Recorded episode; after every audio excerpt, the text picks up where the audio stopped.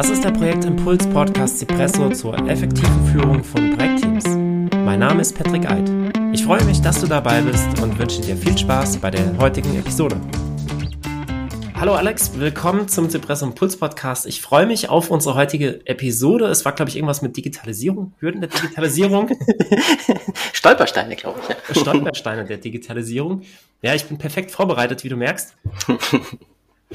Bevor wir ins Thema rein oder einsteigen, ähm, sind wir eigentlich gerade noch so ein bisschen im Smalltalk gewesen. Das wollte ich jetzt auch gar nicht unterbrechen. Nur nicht, dass wir vergessen, noch auf Aufnahme zu drücken. Deswegen jetzt mal schnell die Aufnahme. Willkommen, dass du hier bist. Möchtest du dich kurz vorstellen? Ja, gerne. Ich bin Alexander Haug, ich bin äh, 35 Jahre jung. Ist so lustig, weil mich irgendwie neulich mal so ein Radiosender, habe ich so ein Gewinnspiel mitmachen wollen. Äh, wie alt sind Sie? Äh, weißt du, so Geburtsdatum kommt immer so zack, zack, zack, ne? Also Alter. Schwierig. Naja, also bald 36 und äh, zwei Kinder, äh, zwei und vier Jahre noch, bald drei und fünf. Und in hauptamtlicher Funktion bin ich Teamleiter für Datenintegration und Business Intelligence bei Advisori. Ja mittelständischen Beratung. Und ja, auch sonst einfach vielseitig interessiert. Ne? Ähm, genau, ursprünglich bin ich Volkswirt und äh, so daher äh, so in die Datenschiene geraten. Aber Daten und Digitalisierung passt halt gut zusammen. Deswegen äh, lebe ich das mittlerweile etwas breiter mhm. in meinem Berufsfeld. Genau. Genau. Okay, gut. Ähm, wie ich eben schon sagte, wir sind eigentlich hier noch im Smalltalk. Ich habe es noch gar nicht gefragt, wie geht's dir heute? heute ist gut. Heute ist äh, ja ein bisschen müde noch. Also die Zeitumstellung, mhm. es liegt mir noch echt ja. in den Knochen irgendwie. Das, äh, ja, die Kinder, die sind da auch noch nicht so nicht so drauf eingespielt und äh, ja, das macht mir noch zu schaffen. Ich hoffe ja, dass es irgendwann mal abgeschafft wird, aber es stockt irgendwie, ne? Ja, es stockt. Genau. Also ich dachte auch zwischendurch, wir sind eigentlich jetzt kurz davor, aber dann boah, hat man nichts mehr gehört. ich glaube, US-Senat hat jetzt irgendwie dafür gestimmt, dass sie jetzt permanent Sommerzeit haben, ne? am 15.03. Mhm. Okay. Ja. Aber bei uns dauert es noch. Ja. Naja. Irgendwann, vielleicht. genau. Ja. Ansonsten, ähm, du hattest mich eben gefragt wegen, oder äh, gesagt, dass ich bestimmt noch platt bin wegen der Konferenz gestern. Ähm, da die Episode jetzt nicht sofort online kommt, sage ich es nochmal kurz da, dazu. Am 28. März hat die Benefits Projektmanagement Konferenz stattgefunden, bei denen insgesamt neun Trainer, Trainerinnen teilgenommen haben, die zugunsten von Kindern aus der Ukraine Vorträge und Workshops gehalten haben. Genau. Und ähm, eine Sache, die ich gestern gelernt habe bei diesen Vorträgen, ist, dass man gerade so im Smalltalk nicht unbedingt über äh, Wetter sprechen sollte, so dieses ähm, Lieblings-Smalltalk-Thema, wie ist das Wetter mhm. bei dir? Sondern dass man auch äh, gerne mal etwas Persönliches zum Beispiel fragt, wie, was sind so aktuell deine, deine größten Herausforderungen? Also auch im, mhm. im Smalltalk. Aber ja. eben dann nicht auf das Berufliche dann gemünzt, sondern eher aufs Private.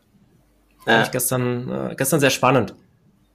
Ja, das, ja, das lockt so ein bisschen aus der Deckung, ne? Weil ich glaube, beim Beruflichen, das ist dann wie im Bewerbungsgespräch, da legst du dir mhm. dann schon deine drei Schwächen, deine, deine drei Stärken mhm. zurecht. Mhm. Ja, aber privat, ja, da gibt's ja auch manchmal nicht immer dann gleich sowas, was man sich zurechtlegen kann.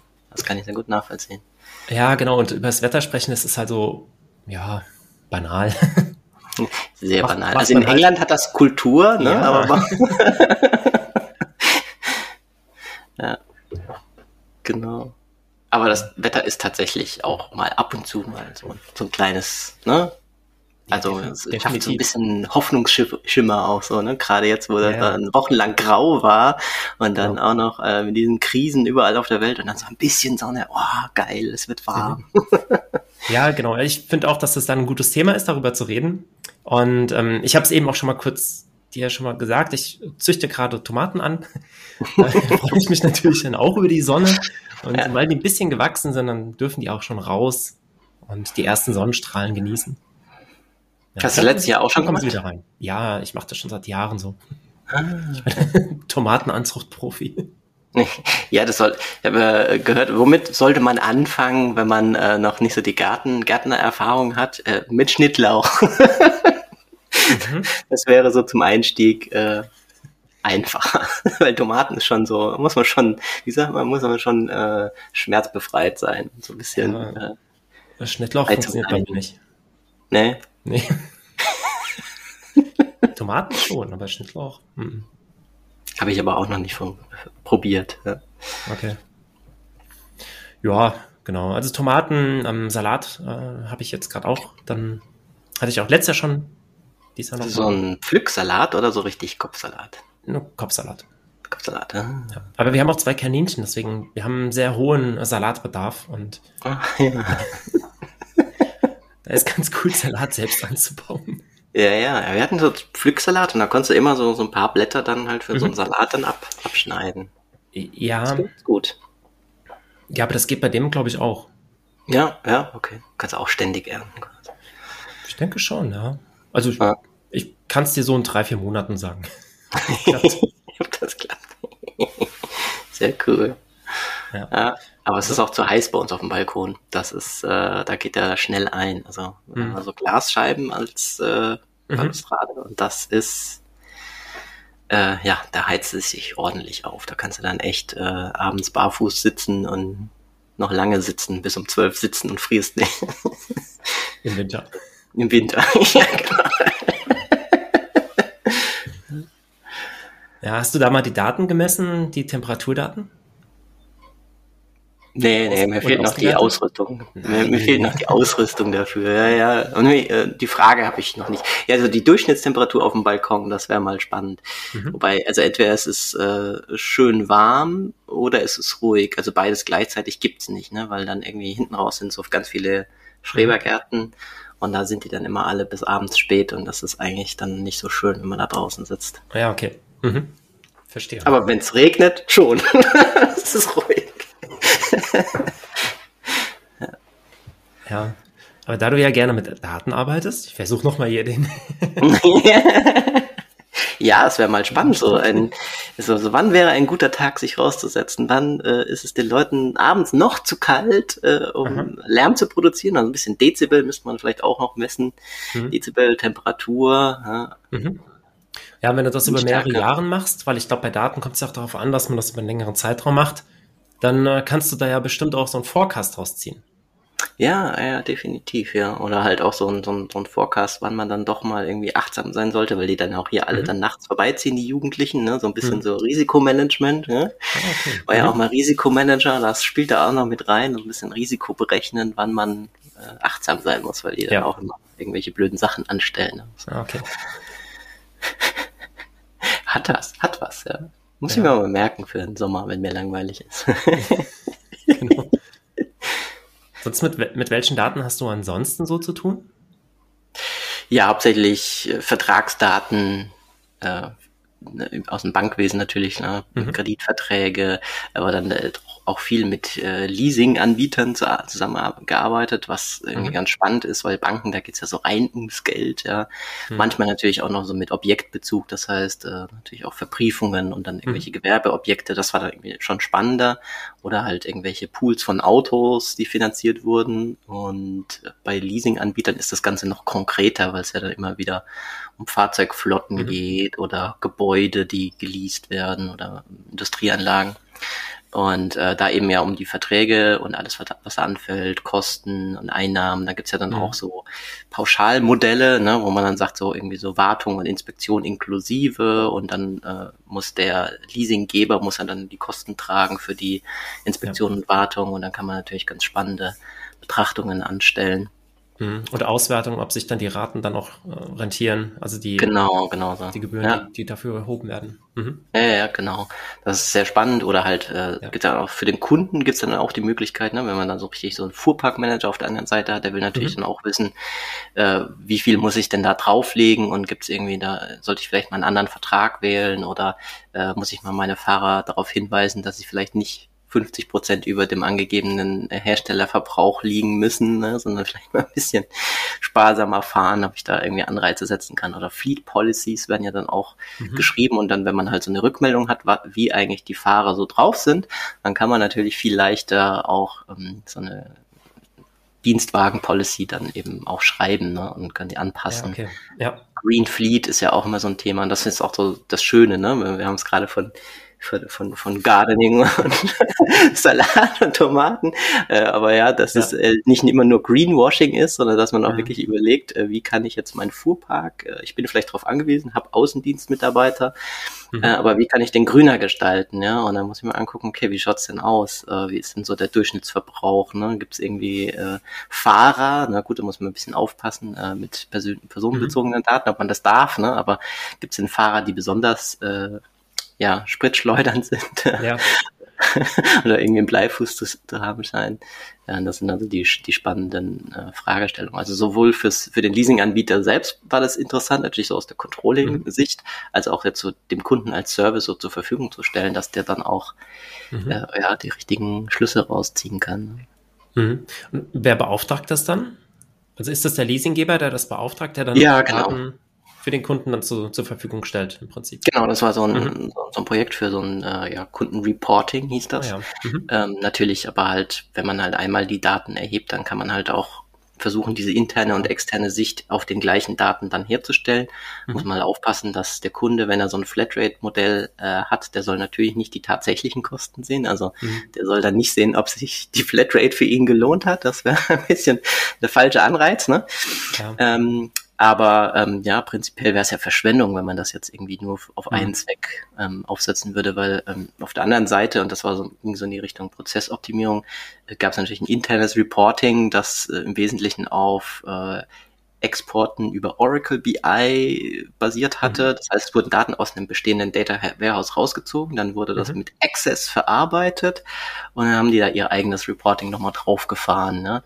Und äh, das war okay. also auch da hat man schnell erkannt, okay, da sind eigentlich immer wieder dieselben Zahlen aus diesem Flottengeschäft, was die da gebraucht werden.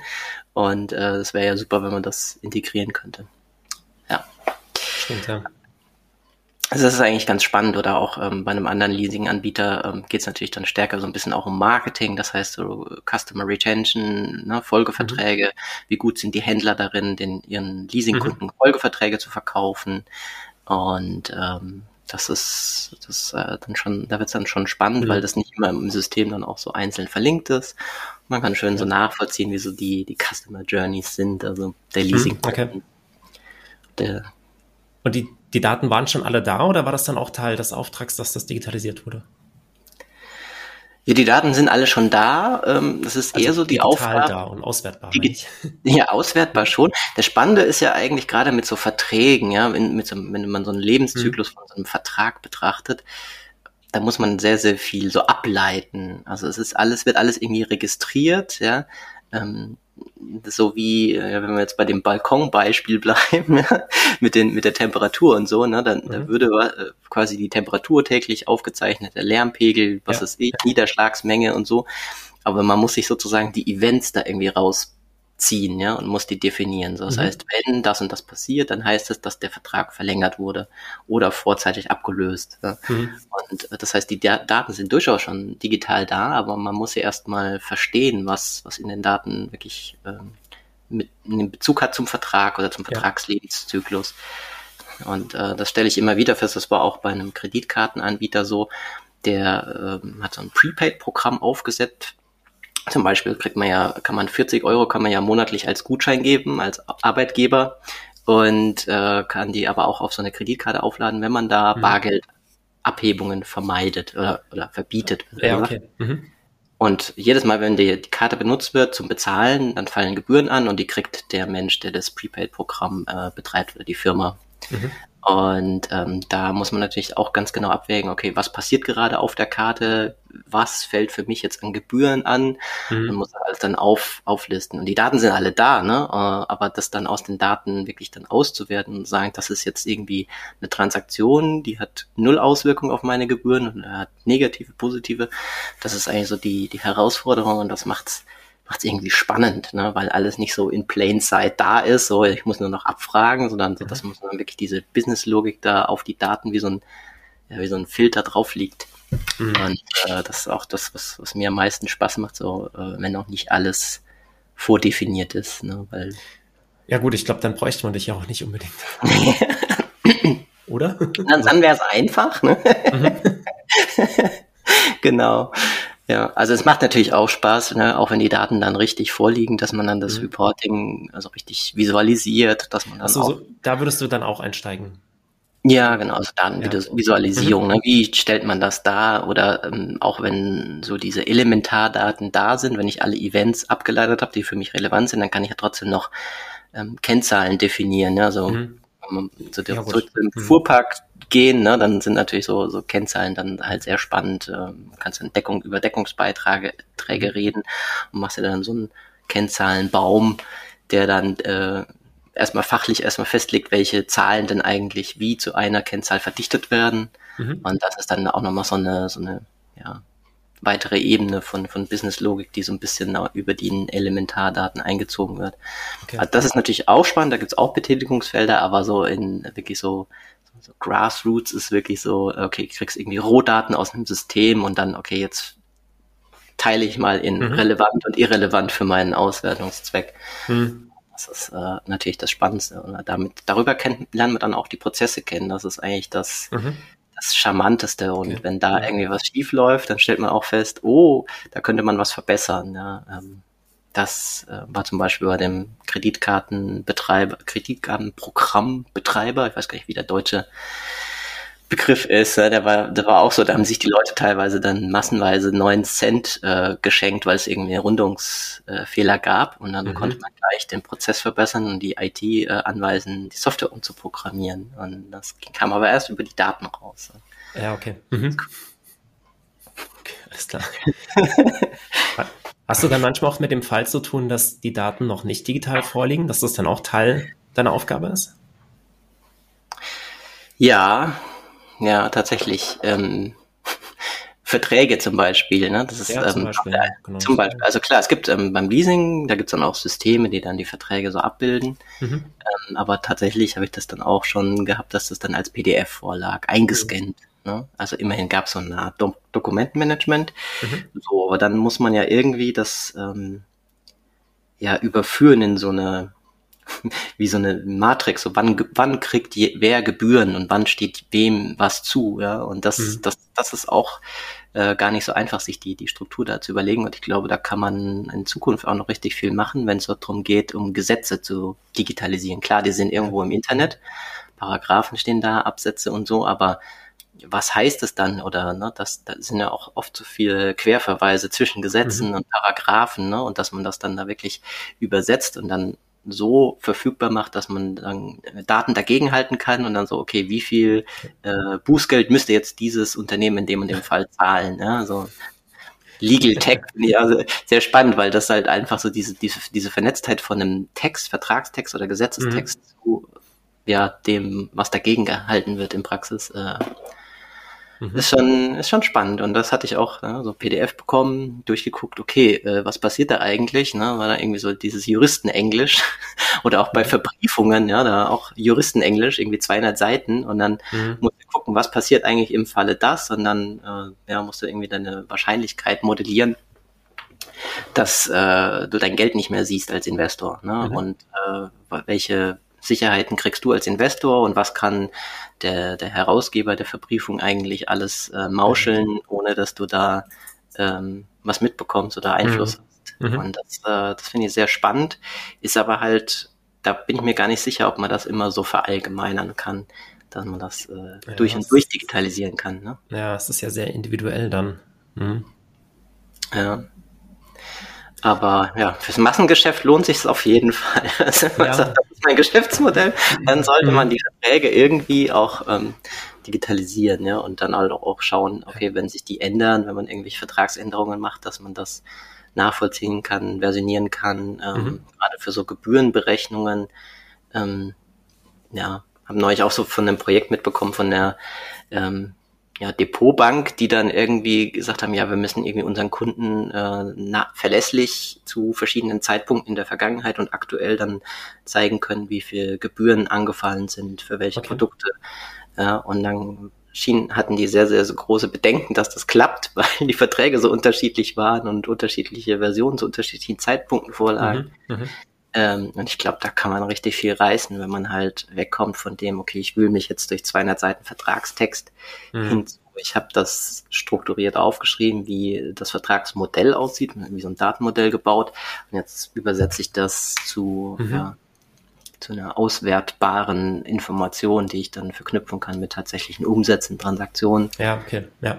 ja und ja, da, da geht noch viel. Ich glaube, da, da kommt eine große Zukunft. Aber ja, ähm, muss natürlich jemand auch erstmal erkennen, dass das wichtig ist, weil gerade in Banken, du hast ja auch schon viel Erfahrung mit Banken gemacht, da sind die schon eher so ein bisschen ähm, Fan davon, auch mehr manuell zu tun ne? und lieber nochmal draufschauen. Ne? Was würdest du jetzt sagen, gerade bei der Depotbank, was, was da die größten Stolpersteine sind oder waren? Ist das genau das, was du gerade gesagt hast? Dieses, ah, ich will lieber manuell drauf gucken, bevor ich es auswerte? Ja, ein schöner Spruch, der mir immer noch so im Gedächtnis ist aus, äh, aus von meiner ersten Stelle oder von meinem ersten Konzern war der ING, da war es so, die haben das Firmenkundengeschäft übernommen und äh, da kamen ganz viele aus dem Privatkundengeschäft rüber. Baufinanzierung war ja mhm. Massengeschäft mhm. bei der DIBA und ist immer noch und haben die ihre Prozesse super optimiert und automatisiert. Und dann ging es um die Saldenbestätigung und die wurden tatsächlich, da wurde dann für jeden Geschäftskunden wurde dann das Saldo zu einem Stichtag dann rausgesucht, da mhm. wurde das Word aufgemacht, also nicht mal eine Vorlage oder so, sondern einfach das reingeschrieben. Und dann meinte die so, ja, also es war eine ganz normale Sachbearbeiterin, also, ne, mhm. und er meinte, ja, aber könnte man das nicht automatisch erstellen und da spart ihr doch Zeit. Nein, wir sind hier eine richtige Bank. Und so nach dem Motto, das ist, da, da, ne, die verbinden damit irgendwie noch so eine, ja. eine Wertigkeit dieses manuellen Zutuns. Ne? Mhm. Mhm. Äh, nicht unbedingt der Kontrollzwang, aber so dieses, ja, wir verkaufen doch das als Service. Mhm. Ne? Dass wir da äh, denen das quasi mundgerecht aufbereiten, so wie sie es wollen, anstatt zu, zu standardisieren. Ich glaube, mhm. so eine Standardisierungsangst. Aber jetzt mehr und mehr gibt es ja doch durch die Niedrigzinsphase auch irgendwie den Druck, ähm, Kosten zu senken und auch das Bewusstsein, dass manches dann halt nicht mehr so manuell gemacht werden sollte. Ja. Und äh, dass dieses, dieses, dieses Bewusstsein ist, glaube ich, ähm, total wichtig, dass man da was machen kann. Und auf der anderen Seite habe ich es halt auch schon erlebt, dass ja die Leute so ein bisschen Angst davor hatten, dann äh, ihren Job zu verlieren oder die hatten dann, ja, okay. aber wir müssen die Zahlen noch Qualität sichern, ja. Mhm. Das nicht so unbedingt, weil es nötig war, das Qualität zu sichern, sondern weil sie sich nicht, nicht getraut haben, die Logik, mhm. die sie anwenden, irgendwie preiszugeben. Ja, okay. Also man mhm. die auch wirklich dann so motivieren und schauen, okay, haben die Vorbehalte, haben die vielleicht Angst, dass sie ihren Job nicht mehr machen müssen? Mhm. Und ja, das, das ja, gerade so die, Gefühl, ne? die manuelle Qualitätssicherung, wenn die Daten sowieso aus einem System dann kommen. Hm, weiß nicht, ob die wirklich sein müssen an der Stelle. Aber ähm, ja, ich glaube, was, was da helfen kann, ist dann auch nochmal bewusst zu machen, dass durch diese Zeitansparung man ganz viel andere Dinge macht. Oh Mann, da haben sich Alex und ich ganz schön verquatscht, vor allem über das Gärtnern und Anpflanzen von Tomaten und anderen Gemüsesorten. Ähm, an dieser Stelle muss ich die Episode da unterbrechen und nächste Woche wird es weitergehen. Teil 2 Hürden der Digitalisierung. Bis dann, dein Patrick.